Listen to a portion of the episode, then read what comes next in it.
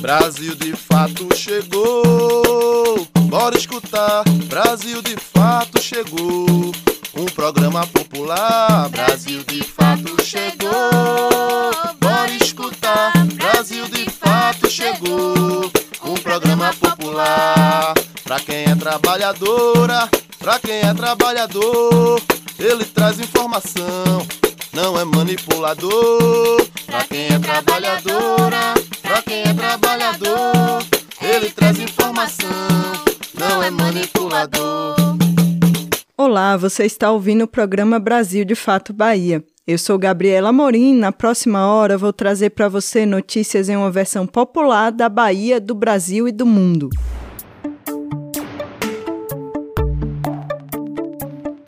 E o programa de hoje começa com uma reportagem sobre a capoeira, patrimônio imaterial do Brasil.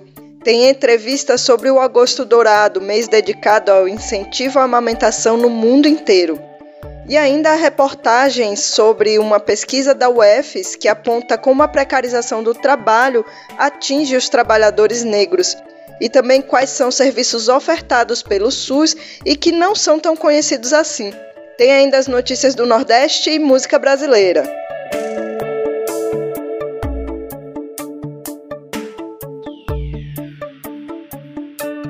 A capoeira é hoje patrimônio imaterial do Brasil, mas já foi até contravenção prevista no Código Penal. Apesar do atual reconhecimento da sua importância para a cultura nacional, a prática e o futuro da tradição seguem com muitas dificuldades e desafios, mesmo na Bahia, onde existem inúmeros grupos de capoeira na ativa.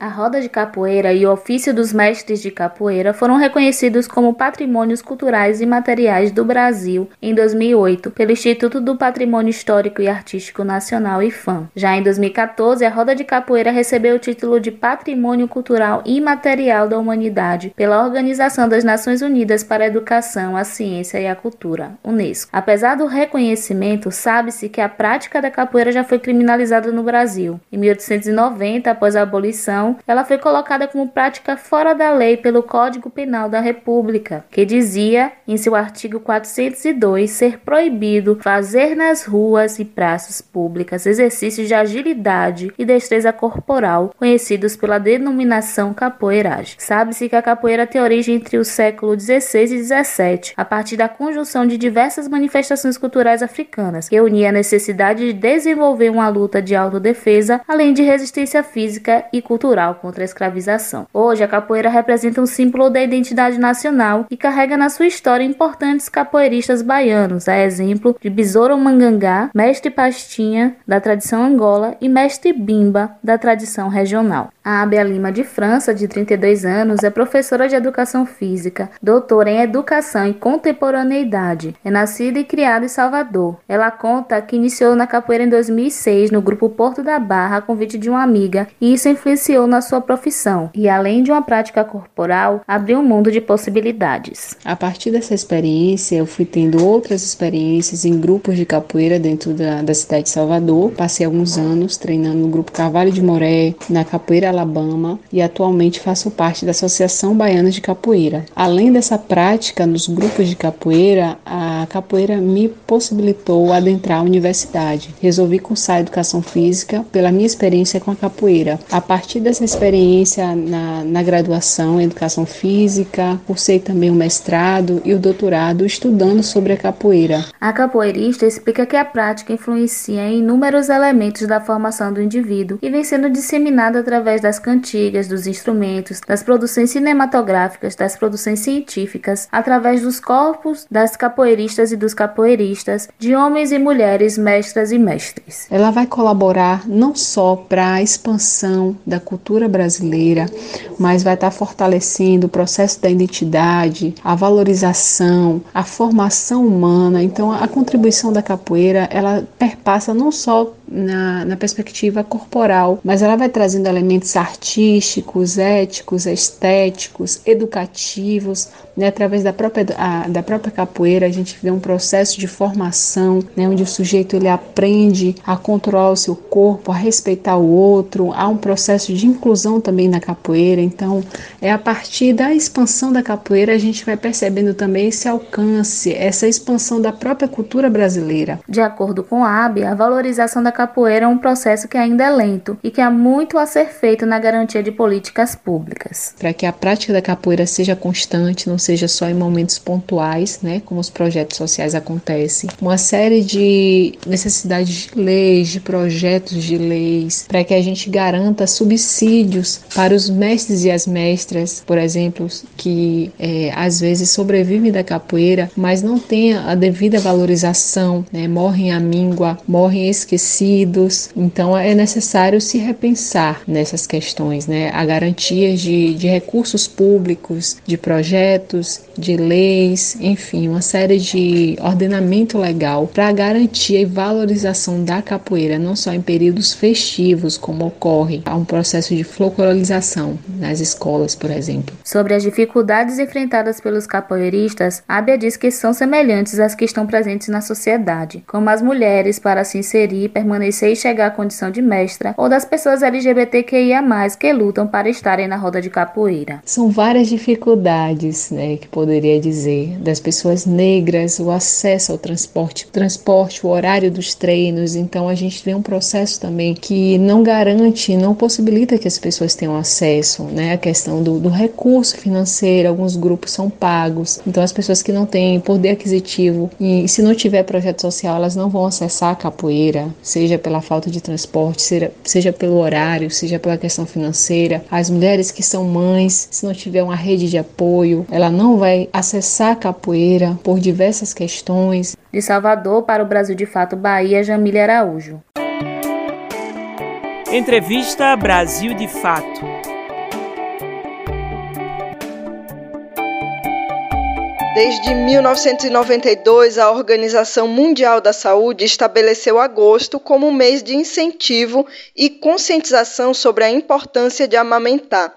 De acordo com a própria OMS, os bebês devem ser amamentados exclusivamente com leite materno até os seis meses de vida. E é muito bom para a saúde da mãe e do neném que o leite materno compõe a alimentação da criança até pelo menos os dois anos de idade. Infelizmente, no Brasil, os índices de amamentação são muito baixos. Na entrevista dessa semana, a gente conversou com Dayana Almeida sobre os motivos desses índices tão baixos e a importância de toda a sociedade se envolver no incentivo à amamentação e no suporte da mãe e bebê. Dayana é psicóloga de formação, consultora e ativista pela amamentação, feminista e mãe da aluna de 7 anos. Dayana, bom dia. A gente agradece por você ter aceitado o nosso convite. Pode começar explicando para a gente por que a amamentação é tão importante para o binômio mãe-bebê? Eu que agradeço demais a oportunidade de falar né, sobre esse tema que é tão fundamental. E eu passaria aqui horas falando da importância da amamentação. Mas eu vou resumir e ainda assim vai ficar clara a magnitude do impacto que tem o aleitamento materno, né? Então, assim, o leite materno ele é um alimento vivo. A receita dele, ele muda a cada mamada. Ele vai ter ali uma composição diferente, dependendo se é dia, se é noite, se o bebê está saudável, se está doente, é, se é um recém-nascido ou se é uma criança mais velha já, né?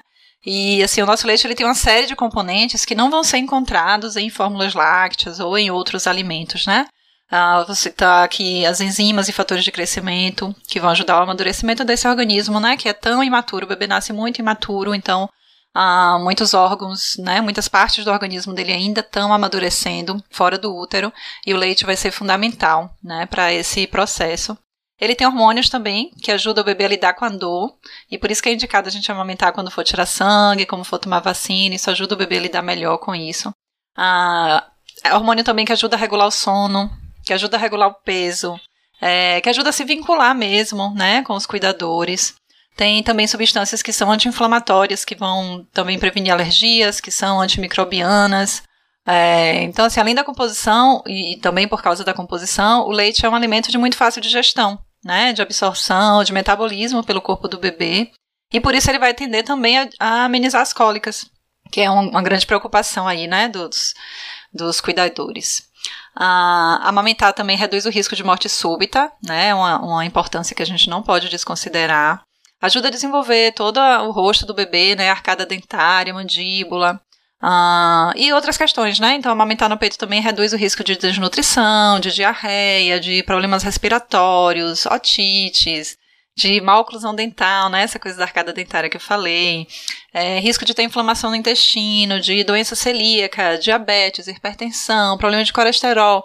Tudo isso é, é tem um risco reduzido quando o bebê é amamentado é, com o nosso leite, é, em detrimento né, das, das fórmulas lácteas. E não só para o bebê, né? Você perguntou do binômio, mas quem amamenta, né? Também tem muitos benefícios. Então, a amamentação ajuda muito nessa recuperação pós-parto, né, com a liberação de ocitocina, que vai ajudar ali aquele, aquele útero continuar a contrair, vai reduzir sangramento. É, reduz também o risco de câncer de mama e de ovário, o risco de fratura por osteoporose, né, e também tem mais proteção para o desenvolvimento de diabetes, de depressão, de infarto, de obesidade. Tudo isso que eu estou falando, né, com, com comprovação, com pesquisas demonstrando, né? Então isso não é pouca coisa. E esse impacto assim na saúde da mãe e do bebê vai ter uma influência direta no sistema de saúde do país, né? Então esse aleitamento materno ele não tem um impacto só para o binômio, só para os dois, né? O impacto so, social, né? Ele existe e ele é, é muito grande.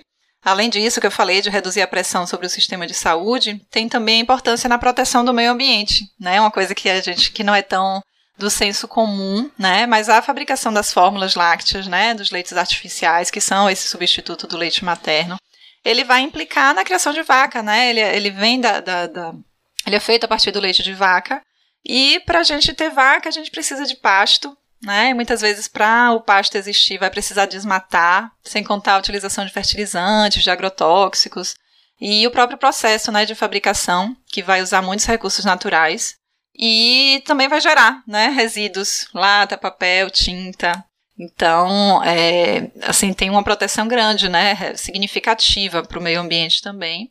E uma questão social, que tem um custo de compra. O leite é caro e muitas vezes ele não vem sozinho, né? Então, quando a gente pensa em famílias vulneráveis, o custo de manter um aleitamento artificial é muito alto e acaba aumentando ainda mais essa desigualdade é, econômica que a gente vive, né? Então, é isso, é uma coisa muito mais ampla do que a gente vê quando olha só para os inúmeros benefícios para o binômio mãe-bebê. Ainda assim, uma pesquisa do Ministério da Saúde aponta que o índice de amamentação exclusiva até os seis meses é de apenas 45,7%. Por que, que os índices de amamentação são tão baixos no Brasil? Bom, sobre isso, infelizmente, não é só aqui no Brasil, né? As taxas de amamentação exclusiva são, estão abaixo do desejável em muitos países do mundo. Mas falando do Brasil, é, os motivos de desmame precoce, né, antes do período que seria recomendado, são vários, mas sempre tem uma coisa em comum, que é a falta de apoio dos outros papéis, dos outros atores sociais, né? De pessoas que, que exercem outros papéis ali naquela comunidade. Então, a gente vê, né, que toda a responsabilidade pela amamentação, ela é imputada a essa mãe, né? Então, é, afinal de contas, amamentar é um grande ato de amor, né? Ser mãe é padecer no paraíso. E assim a gente vai convencendo, né? a sociedade vai convencendo as mulheres a fazer esse trabalho, né? Que é um trabalho reprodutivo, exaustivo, né? Gerar, parir, amamentar. E fazer isso sem o suporte mínimo necessário para ter algum conforto, para manter uma dignidade, né? Para manter a sua vida de forma confortável. É, se a gente for olhar, uma das principais causas do desmame é a dor na amamentação. E, na verdade, amamentar não deve ser doloroso. Né? Algumas questões específicas que devem ser manejadas podem causar dor, mas, no geral, não é para ser doloroso. Mas, assim, todo mundo que já amamentou viu em algum momento que é normal doer, né? Que é assim mesmo, vai calejar. É, simplesmente porque não tem ali alguém na assistência daquela mulher que saiba, né? Ou que tenha disponibilidade para ajudar a manejar o motivo dessa dor, né? E aí, sem corrigir a causa, muitas vezes não vai mesmo calejar, né? Não vai melhorar, ela não vai aguentar e vai acabar partindo para uma mamadeira, né? Que é o mais comum. E o uso de bicos artificiais, inclusive, mamadeira e chupeta, são grandes responsáveis por desmame precoce. Né? O bebê que usa mamadeira ele vai mudar a forma de sucção dele e ele passa a não conseguir tirar leite do peito. Né? E aí ele está com fome, não consegue mamar bem, acaba rejeitando mamar na mãe, isso vai levando é, há um ciclo ali que pode levar a um desmame, né? E também a gente tem muito desmame porque as mulheres acham que não estão produzindo leite suficiente, né? Que o bebê está com fome. Mas isso muitas vezes está relacionado ao desconhecimento mesmo de como funciona o corpo, né? É, e é uma, uma, obrigação de orientação fazer, ser feita por profissionais, né? Tanto de como funciona o corpo, quanto de como é o ritmo normal de um bebê, né? O bebê chora, o bebê mama muitas vezes. Então, sem essas informações, as mulheres acabam desmamando por achar que não está tendo uma baixa, que não está tendo uma produção adequada, né? É, isso não quer dizer que não exista também uma baixa produção. Né? A amamentação ela é um processo complexo, ela tem muita coisa envolvida, e se ela não é manejada corretamente, né, se a mãe não é orientada, a produção dela pode mesmo cair, pode precisar complementar, e aí lá vem fórmula, mamadeira, chupeta, toda aquela receita para o desmame, né? E a gente também tem uma cultura que diz que o bebê tem que ser independente, que tem logo que dormir no seu quarto, que não pode dormir na cama com a mãe, né? Sendo que hoje a gente tem evidências de que a cama compartilhada, feita de forma segura, né, seguindo as recomendações, ela vai ajudar muito no estabelecimento e na manutenção dessa amamentação né? E aí, quando a gente fala também de não atingir esses seis meses de amamentação exclusiva, né? Os motivos para isso, a gente tem um que é importantíssimo, que é que a grande maioria das mulheres precisam voltar ao trabalho antes dos seis meses, né? Mesmo aquelas que têm, eh, estão sob uma regulamentação trabalhista ali, com a CLT, elas só vão ter quatro meses de licença. E imagine as autônomas, né, que não conseguem muitas vezes se planejar para se afastar muito tempo. Então, aumentar os índices de aleitamento materno exclusivo vai passar por políticas públicas que atuem principalmente né, na manutenção da remuneração para a sobrevivência digna né, dessas mulheres enquanto elas amamentam e além da formação de profissionais que saibam manejar o processo desde o pré-natal até o pós-parto, a fiscalização também do atendimento, né, das regulamentações que já existem para comercialização de fórmulas, de mamadeira, de chupeta. Então, é uma questão complexa e passa por uma priorização disso, né, no país que infelizmente a gente não tem não tem visto melhorar, muito pelo contrário. Dayana, a gente sabe, por exemplo, que a Nestlé tem patrocinado os congressos de pediatria nos últimos anos no Brasil, é, patrocinado inclusive um manual sobre alimentação para crianças e adolescentes, né? Pode falar um pouco sobre o papel da indústria de alimentos nesses baixos índices de amamentação? Olha, essa relação aí da Sociedade Brasileira de Pediatria com uma indústria que atua, que atua ali há décadas, né, ativamente em favor do desmame, do consumo de alimentos processados, é uma vergonha. Né? E sim, a SBP tem, na Sociedade Brasileira de Pediatria, tem inúmeros congressos, atualizações, eventos que são patrocinados pela Nestlé. E, como você falou, lançou aí, com o apoio da Nestlé, esse manual de orientações para alimentação de crianças e adolescentes. Né? E o que é que a gente pode esperar desse manual? Que venha dizendo ali que é para descascar mais e desembalar menos, né? Então, assim, é óbvio que não. E isso é, é muito revoltante, né? Assim, é, até a época das nossas mães, a gente não tinha tantas pesquisas mostrando os benefícios do leite humano, né? Os alimentos industrializados, eles eram apresentados agressivamente pela indústria como melhores, mais fortes, mais limpos. Então, as orientações eram, na verdade, para alimentar as crianças com fórmula e só complementar com leite materno, enquanto fosse possível, né? Então, isso era um horror. E depois que se começou a provar pelas evidências científicas, né, que não tem comparação da qualidade do leite materno do industrializado, né? O leite materno é muito superior. E aí veio toda uma regulamentação em relação a esse marketing direto, né? Que antes se tinha até cartaz dizendo que leite condensado era maravilhoso para os bebês, né? O melhor alimento. Então, quando veio a regulamentação disso, a indústria mudou a tática e hoje trabalha dessa forma, né? Influenciando os profissionais, né? A prescreverem fórmulas na grande maioria das vezes desnecessárias, né?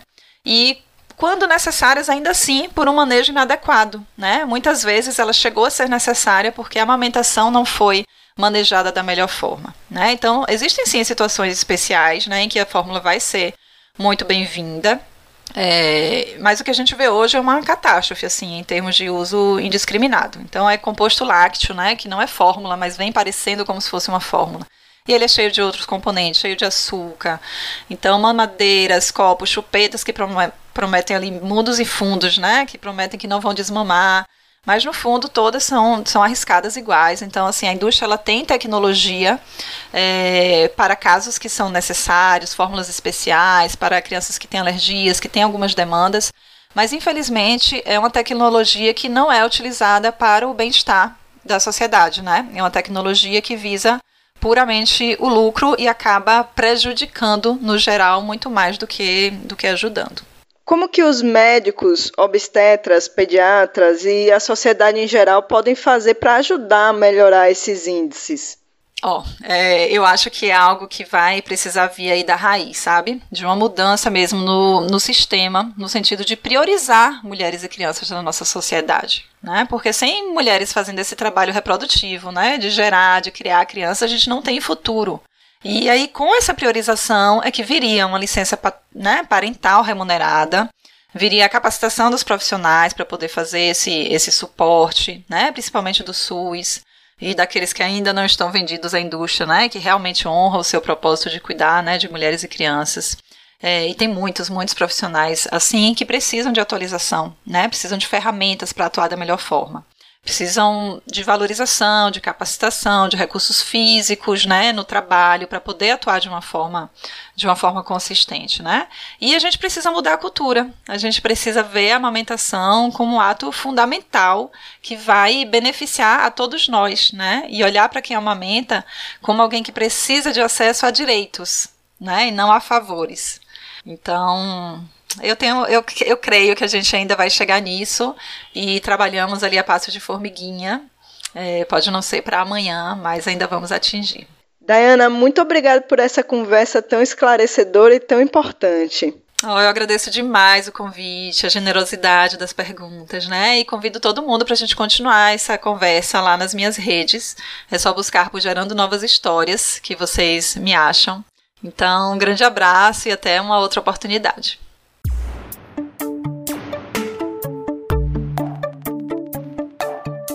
Um trabalho realizado por pesquisadores da Universidade Estadual de Feira de Santana, UFES, aponta que os trabalhadores negros são vítimas de acidentes e óbitos associados ao trabalho mais precocemente. A pesquisa aponta que isso se deve à inserção das pessoas negras em trabalhos de maior risco, além da baixa remuneração e dificuldade de acesso a equipamentos de proteção nesses ambientes. Em 20 anos, os trabalhadores negros, pretos e pardos, de acordo com a definição do IBGE, foram vítimas de acidentes de trabalho de forma mais precoce do que os trabalhadores brancos no estado da Bahia. É o que mostra um estudo produzido por docentes da Universidade Estadual de Feira de Santana, publicado na Revista Brasileira de Saúde Ocupacional. A pesquisa mostra que pretos e pardos morreram numa idade em torno de 39 anos em média. Felipe Souza Dreger Neri, que é um dos autores do estudo, afirma que a situação pode ser explicada pela inserção do negro em atividades de maior risco, baixa remuneração e baixo acesso a equipamentos de proteção individual e coletiva, ou seja, uma precarização sistemática do trabalho. Eu acho que isso é, é bem crítico no Brasil e esse estudo tem um papel social e científico importante ao revelar isso, né? É, pelo menos quantificar isso de alguma forma, né? É, traduzir isso de alguma forma, porque a gente sabe que isso está na realidade, né? Basta a gente observar nosso cotidiano, a gente vai numa obra, a gente vai na engenharia civil, a gente vai em locais onde tem alta periculosidade ou insalubridade, a gente nota quem ali está inserido, né? Além da idade média dos óbitos, o estudo calculou a quantidade de anos que deixaram de ser vividos em decorrência dessas mortes precoces em acidentes. A pesquisa concluiu que foram perdidos quase 65 mil anos de vida em decorrência dos acidentes de trabalho nas últimas duas décadas. Desse total, pouco mais de 48 mil anos foram perdidos por trabalhadores pardos. Por outro lado, os trabalhadores brancos perderam pouco mais de 9 mil anos de vida e os pretos cerca de 7 mil anos. Apesar de revelar informações importantes, o estudo tem limitações devido à subnotificação dos acidentes e também dos óbitos associados ao trabalho. O autor explica que a declaração de óbito, por exemplo, deve ser preenchida com três variáveis importantes para o cruzamento das informações da pesquisa. A primeira é a causa da morte do indivíduo Quando essa causa é violenta, existe uma segunda variável que está relacionada à circunstância, ou seja, se é homicídio, suicídio ou acidente. Felipe Neri lamenta a falta de registros oficiais dos dados. Infelizmente, a subnotificação já inicia na circunstância. Então, é, a gente já tem uma perda de dados importante sobre a circunstância. Então, temos vários dados perdidos, então não se sabe se trata ou não de um acidente. E daqueles que, é, que, que foram classificados como acidente, a gente ainda tem uma subnotificação sobre a informação de que se trata ou não de um acidente de trabalho. O professor associa a subnotificação a dois fatores o primeiro é a precarização dos trabalhadores responsáveis pelo registro completo dos acidentes e dos óbitos. Mas, ao mesmo tempo, de acordo com Felipe Neri, não existe uma política de incentivo ou uma cultura de preenchimento adequado. Apesar da defasagem, outro estudo identificou que, em 2021, houve um aumento de 30% no registro de acidentes e óbitos associados ao trabalho, isso em relação ao ano anterior. Os números são do Observatório da Segurança e Saúde no Trabalho do Ministério Público do Trabalho, feito em cooperação com a OIT, a Organização Internacional do Trabalho, e publicado em 20 de julho. No total, foram comunicados 571.800 acidentes e 2.487 mortes só no ano passado. De São Paulo, da Rádio Brasil de Fato, com reportagem de Juliana Passos e Carolina Oliveira. Locução: Douglas Matos.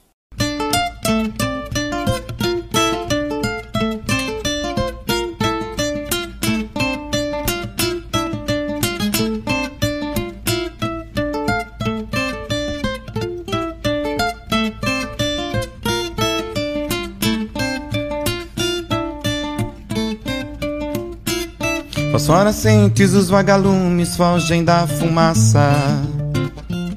Tão desumano, ser humano defende o progresso.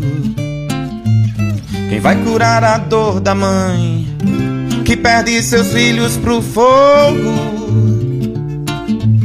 Tão corrosiva e eficaz. A maldade segue trocando as peles, trocando as peles trocando as peles.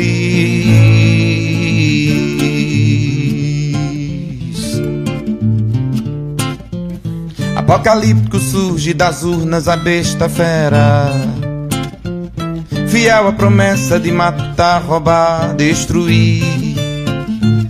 A olho nu enxergo exército de capetas teclando seus fuzis eletrônicos emanando do peito quem são de verdade. Seus gritos e chamas ensurdecem, cegam, ensurdecem, cegam, ensurdecem, cegam.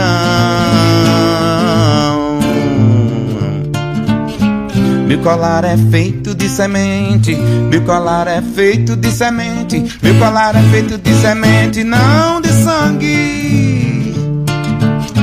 Meu colar é feito de semente, meu colar é feito de semente, meu colar é feito de semente, não de sangue. Não de sangue, não de sangue. Meu colar é feito de semente, não de sangue, não de sangue, não de sangue. Colar é feito de semente, não de sangue. Fosforescentes, os vagalumes fogem da fumaça. Tão desumano o ser humano defende o progresso. Quem vai curar a dor da mãe que perde seus filhos pro fogo? Tão corrosiva e eficaz a maldade segue trocando as peles, trocando as peles, trocando as peles.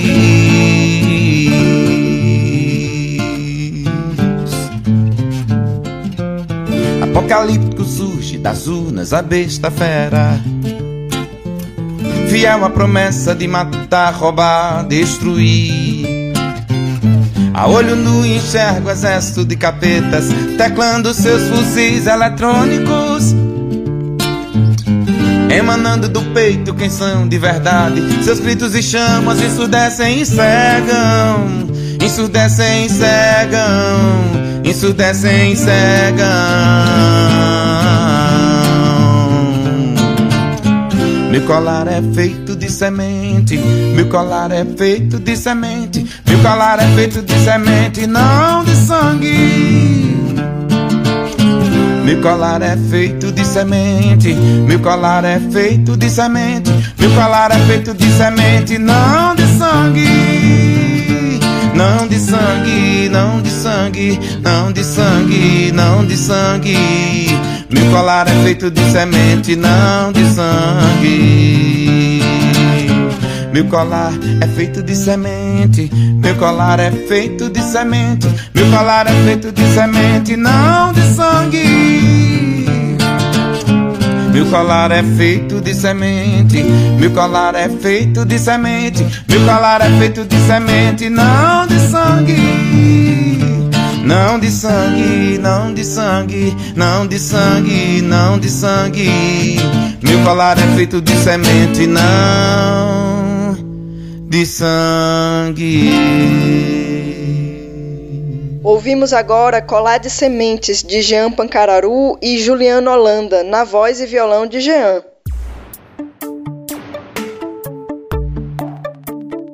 O Hospital Regional de Juazeiro está com processo seletivo aberto para o cargo de farmacêutico.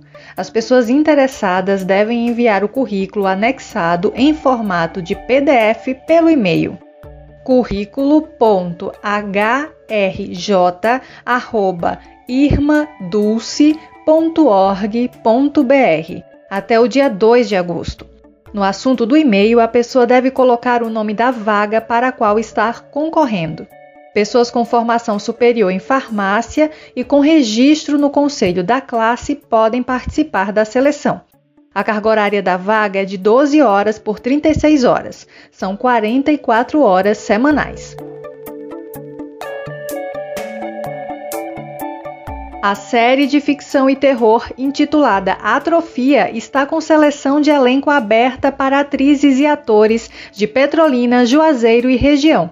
Entre os perfis procurados estão pessoas a partir de 18 anos de todos os gêneros, atriz trans acima de 30 anos, ator mirim de 5 a 7 anos, entre outros perfis.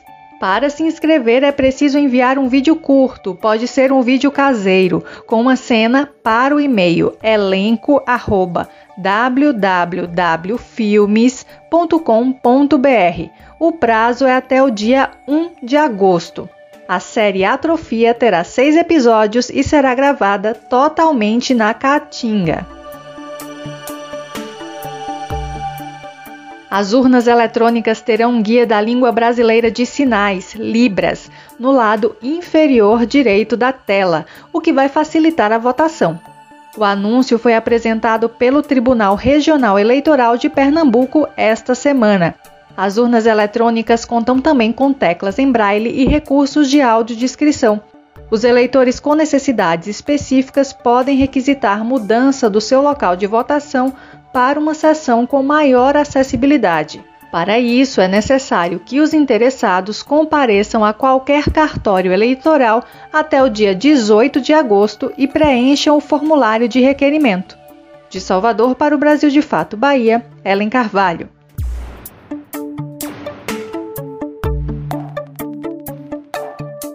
O SUS foi criado no final da década de 80 e é considerado um dos maiores e mais abrangentes serviços públicos de saúde do mundo.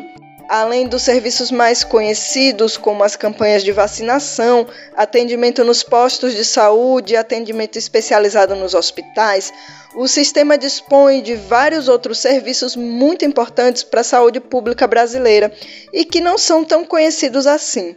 O SUS, Sistema Único de Saúde, foi instituído pela Constituição Federal de 1988. Esse serviço público, que é referência no mundo todo, possui a missão de ofertar acesso à saúde de maneira integral, universal e igualitária para toda a população brasileira desde o nascimento. Além do atendimento médico gratuito para todos nos postos de saúde e hospitais, Existem outros serviços bastante conhecidos, como a vacinação e a distribuição de medicamentos de alto custo. No entanto, o SUS não se resume a isso. Existe uma série de outros serviços disponibilizados pelo sistema. Alguns exemplos de atendimentos garantidos pelo SUS são a realização de hemodiálise, transplantes, tratamento de HIV/AIDS, hanseníase e tuberculose, divulgação e testagem de infecções sexualmente transmissíveis, distribuição de preservativos e anticoncepcionais e antídoto para animais peçonhentos. Outro direito previsto é o transporte para a realização de tratamentos necessários, caso não seja possível deslocamento por meios próprios. Esse transporte é realizado em parceria com as secretarias de saúde dos estados ou dos municípios. Para saber se sua cidade possui esse serviço, entre em contato com o Disque Saúde pelo número 136. A porta de entrada para o atendimento no SUS, salvo em emergências, é a UBS, Unidade Básica de Saúde mais próxima da sua residência ou local de trabalho ou estudo. É nas UBSs que o paciente será avaliado e encaminhado para outros serviços caso seja necessário. Além disso, é missão do SUS a distribuição de medicamentos e a internação hospitalar também quando necessário. O SUS também é responsável pelo Sistema Nacional de Transplantes, que regulamenta, controla e monitora o processo de doação e transplante de órgãos realizados no país.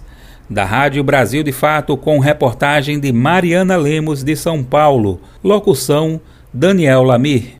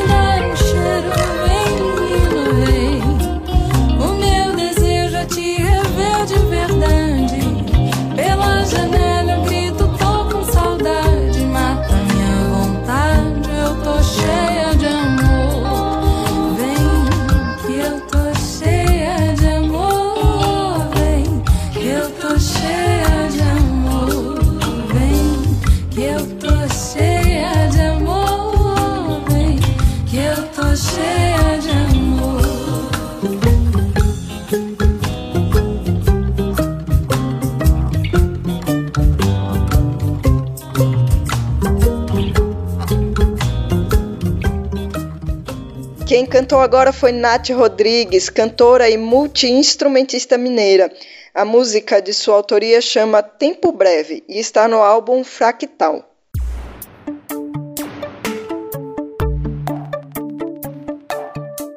Vamos agora para o nosso giro pelo Nordeste com as notícias da região em até 20 minutos.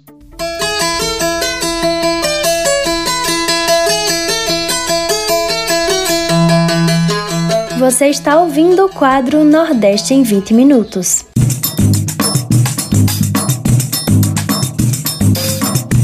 Olá, gente. Eu sou Yale Tairine e vou acompanhar você no Nordeste em 20 minutos para darmos um giro pela nossa região. Toda semana te encontro com conteúdos que trazem uma visão popular do que tem acontecido por aqui. Vamos comigo para mais essa volta nas notícias.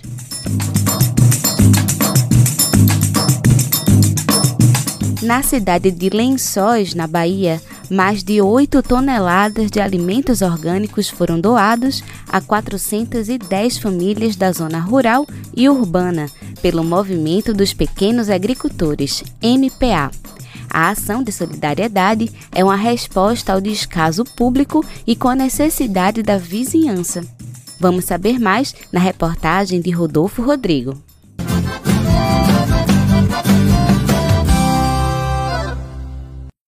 A relação dos moradores de algumas comunidades da cidade de Lençóis, na Bahia, com a fome é antiga. E após a pandemia da Covid-19, para quem já não tinha acesso a políticas públicas pela alimentação, a situação piorou.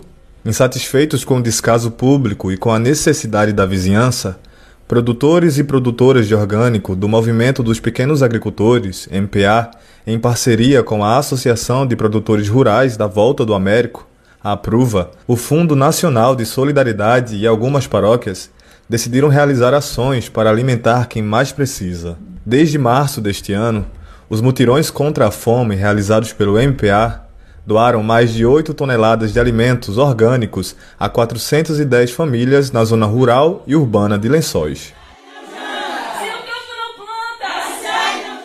Foram quatro mutirões contra a fome é, cada mutirão ele acontece é, beneficiando 80 famílias, então com produtos como é, o aipim, os derivados da aipim, a tapioca fresca, tapioca seca, a farinha da mandioca, né, assim como os in natura também, né, frutas, laranja, laranja pocã, limão, o açafrão em pó, o urucum em pó. Então, a cesta era, era bem diversa e contemplava o que se produz na região. No enfrentamento à fome, a solidariedade tem funcionado de duas maneiras. Primeiro, ela auxilia na geração de renda das famílias, uma vez que o MPA compra os alimentos na própria comunidade. E segundo, esses alimentos formam as cestas básicas que são doadas pelo movimento aumentou a renda bastante, porque a gente conseguia vender um pouquinho, né? E agora não, a gente planta, já sabe que tem para escoar, né? Já sabe para onde a gente vai vender. Antes a gente não sabia a quantidade que a gente. E hoje a gente já planta já sabendo que a gente já tem um ponto certo para vender, que é com o MPA. O MPA compra, a gente monta a cesta aqui na comunidade e leva para as famílias carentes. As ações em lençóis fazem parte de uma campanha nacional para apoiar famílias em situação de insegurança alimentar e fome. Desde o início da pandemia da Covid-19 em 2020, já foram doados mais de 1.100 toneladas de alimentos em todo o país. O tom desse projeto, o ritmo que move, é o ritmo da denúncia, né? Mais do que solidariedade, a gente quer denunciar o o momento que nós atravessamos no país, né, de acirramento da fome, né, do, da negação de políticas públicas fundamentais, como, né, é, quase que extinção do CONSEA, né, o próprio PAA, né, que é o projeto de aquisição de alimentos, que foi, está quase extinto, né, é uma forma também da gente estar tá pautando o PENAI, né, que é o Programa Nacional de Alimentação Escolar, né, uma forma também de fortalecer, de, de cobrar né, que o PENAI de fato aconteça, de uma certa forma fazer uma denúncia genérica, generalizada contra o atual a atual gestão né, do, do país, né, que tem garantido a fome, tem garantido desemprego. Para doar e contribuir com os mutirões contra a fome, acesse as redes sociais do Movimento dos Pequenos Agricultores.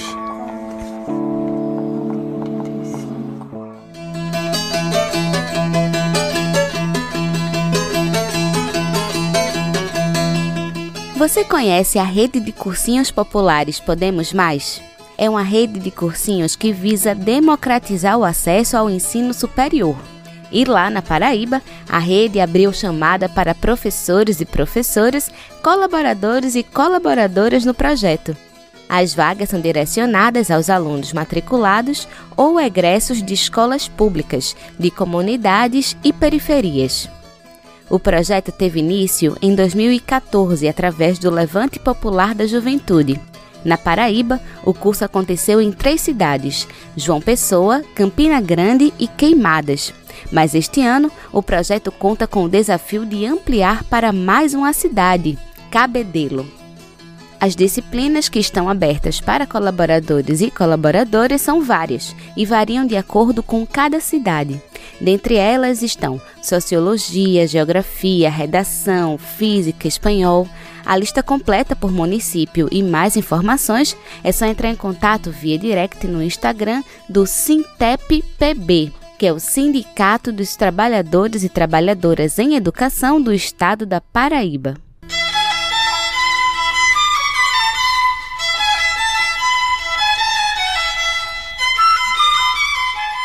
Quem conhece o centro histórico do Recife sabe que o bairro é cheio de prédios antigos com muitas histórias para contar.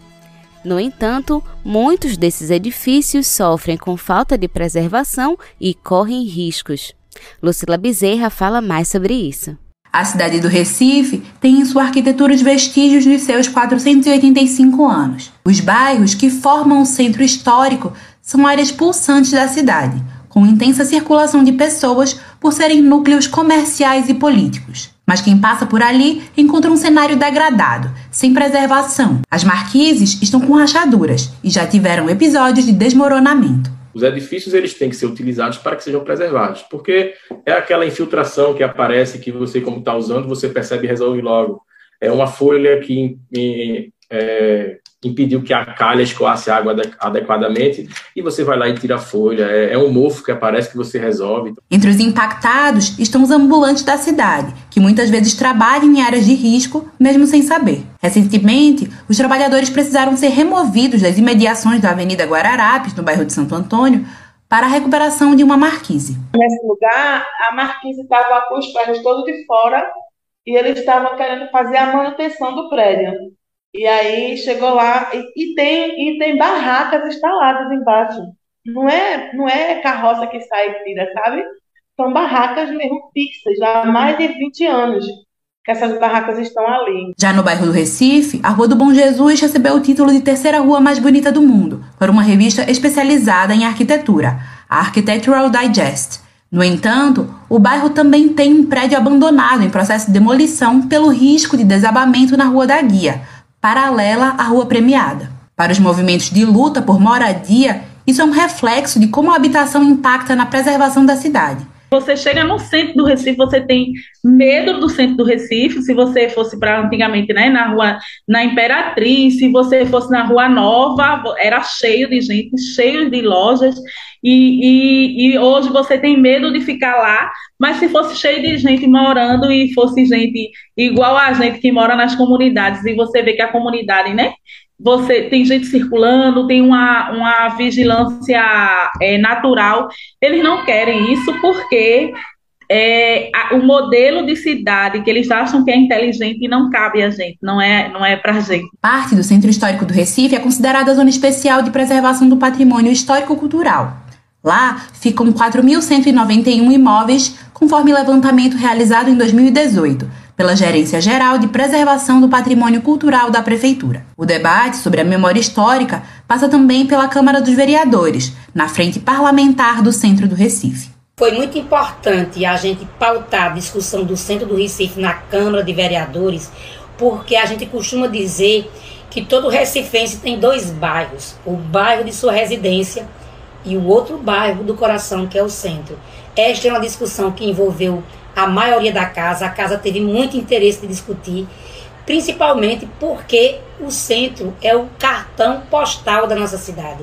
Sem o centro do Recife não tem a preservação patrimonial e cultural sem o centro do Recife, a gente não tem o desenvolvimento econômico que a gente tem, a área de serviço, de comércio. Em nota, a Prefeitura do Recife atribuiu às condições de conservação dos imóveis a falta de manutenção periódica por parte de seus responsáveis. A Prefeitura informou que vem procurando estimular ações de conservação através de incentivos fiscais e do instrumento que prevê utilização compulsória de imóveis abandonados.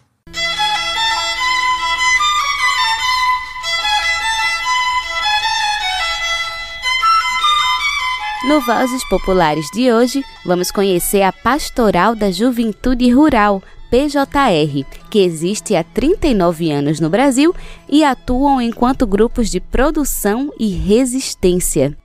Vamos conferir mais um Vozes Populares.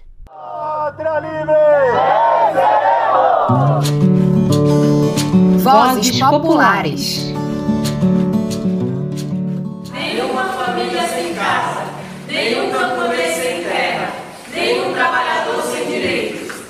Pastoral da Juventude Rural, PJR, existe há 39 anos no Brasil e é integrante da Via Campesina e do conjunto de pastorais sociais. A organização surgiu no Rio Grande do Sul a partir da necessidade de organizar os jovens camponeses e logo se espalhou pelo país. Uma das formas de atuação da PJR são os grupos de produção e resistência. Hoje nós vamos conhecer um desses grupos que fica na Paraíba. Eu sou Vanessa Gonzaga e essa é mais uma edição do Vozes Populares. Somos jovens camponeses, saindo do campo, não senhor. Vivemos da agricultura, mãos calejadas, sim senhor. Queremos terra demarcada, soberania alimentar. Para fortalecer a juventude camponesa e contribuir na formação, educação do campo e no resgate da cultura tradicional das regiões, a PJR incentiva a criação dos grupos de produção e resistência formados por jovens. Na Paraíba, no município de Monteiro, Camila Rocha, de 25 anos, faz parte do grupo Unidos pela Cultura e Agroecologia do sítio Angiquinho. Filha de agricultores, ela, que também é agricultora, conta como surgiu o grupo na sua comunidade. Conheci a PJR em julho de 2014, pelas pessoas de Cleitinho e Arquimedes, na Escola do Campo, Bento Tenório, que é aqui próximo à nossa comunidade, no assentamento de Santa Catarina onde eu estudava o ensino médio, conhecemos as propostas e resolvemos montar um grupo, né? Nesse grupo tinha aproximadamente 13 jovens. Começamos a cultivar as hortaliças. As dificuldades devido à falta de conhecimento inicial no manejo da terra fizeram com que o grupo diminuísse com o passar do tempo.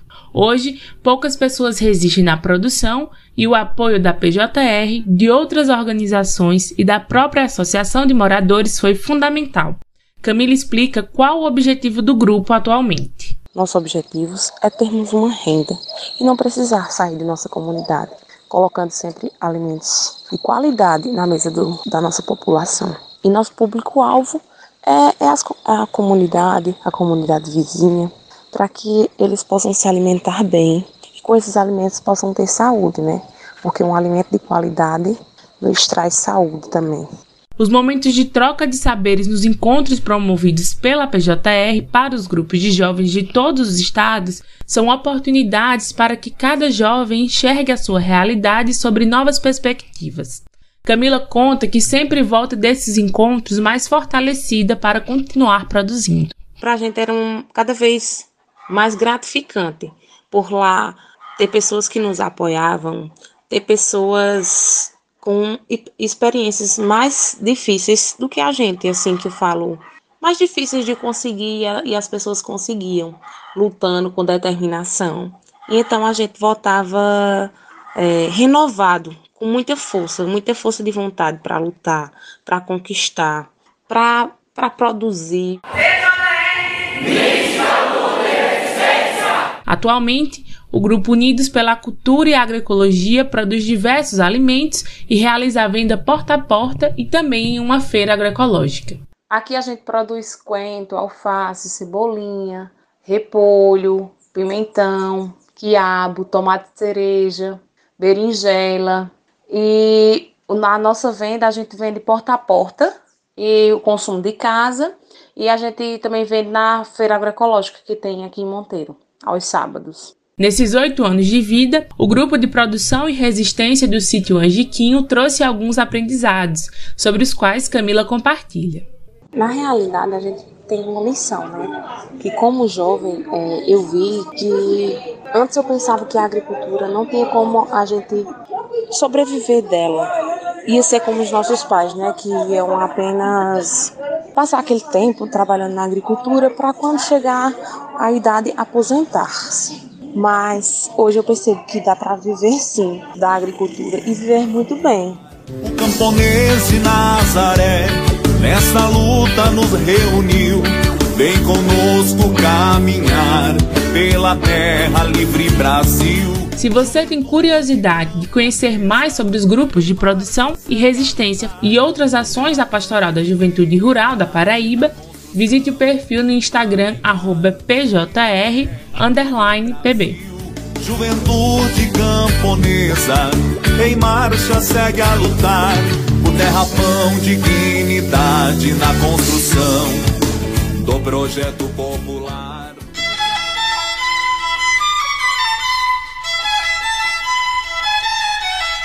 Por hoje é só. O Nordeste em 20 minutos fica por aqui, mas nós temos um encontro marcado na próxima semana. Tchau, tchau.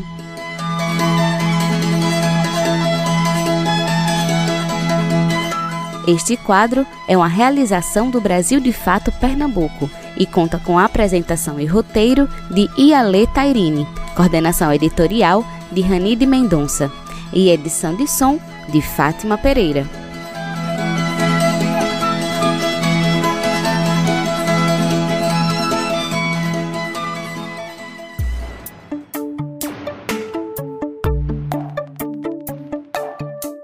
Por hoje ficamos por aqui. Se você quiser entrar em contato conosco, enviar suas sugestões, manda uma mensagem para o WhatsApp 75998439485. Participaram deste programa Ellen Carvalho na produção e reportagem, Fátima Pereira na edição, Daniel Lamy, Douglas Matos e Jamile Araújo na reportagem, eu, Gabriela Morim, na locução, roteiro e produção e todo o coletivo que constrói o Brasil de Fato Bahia.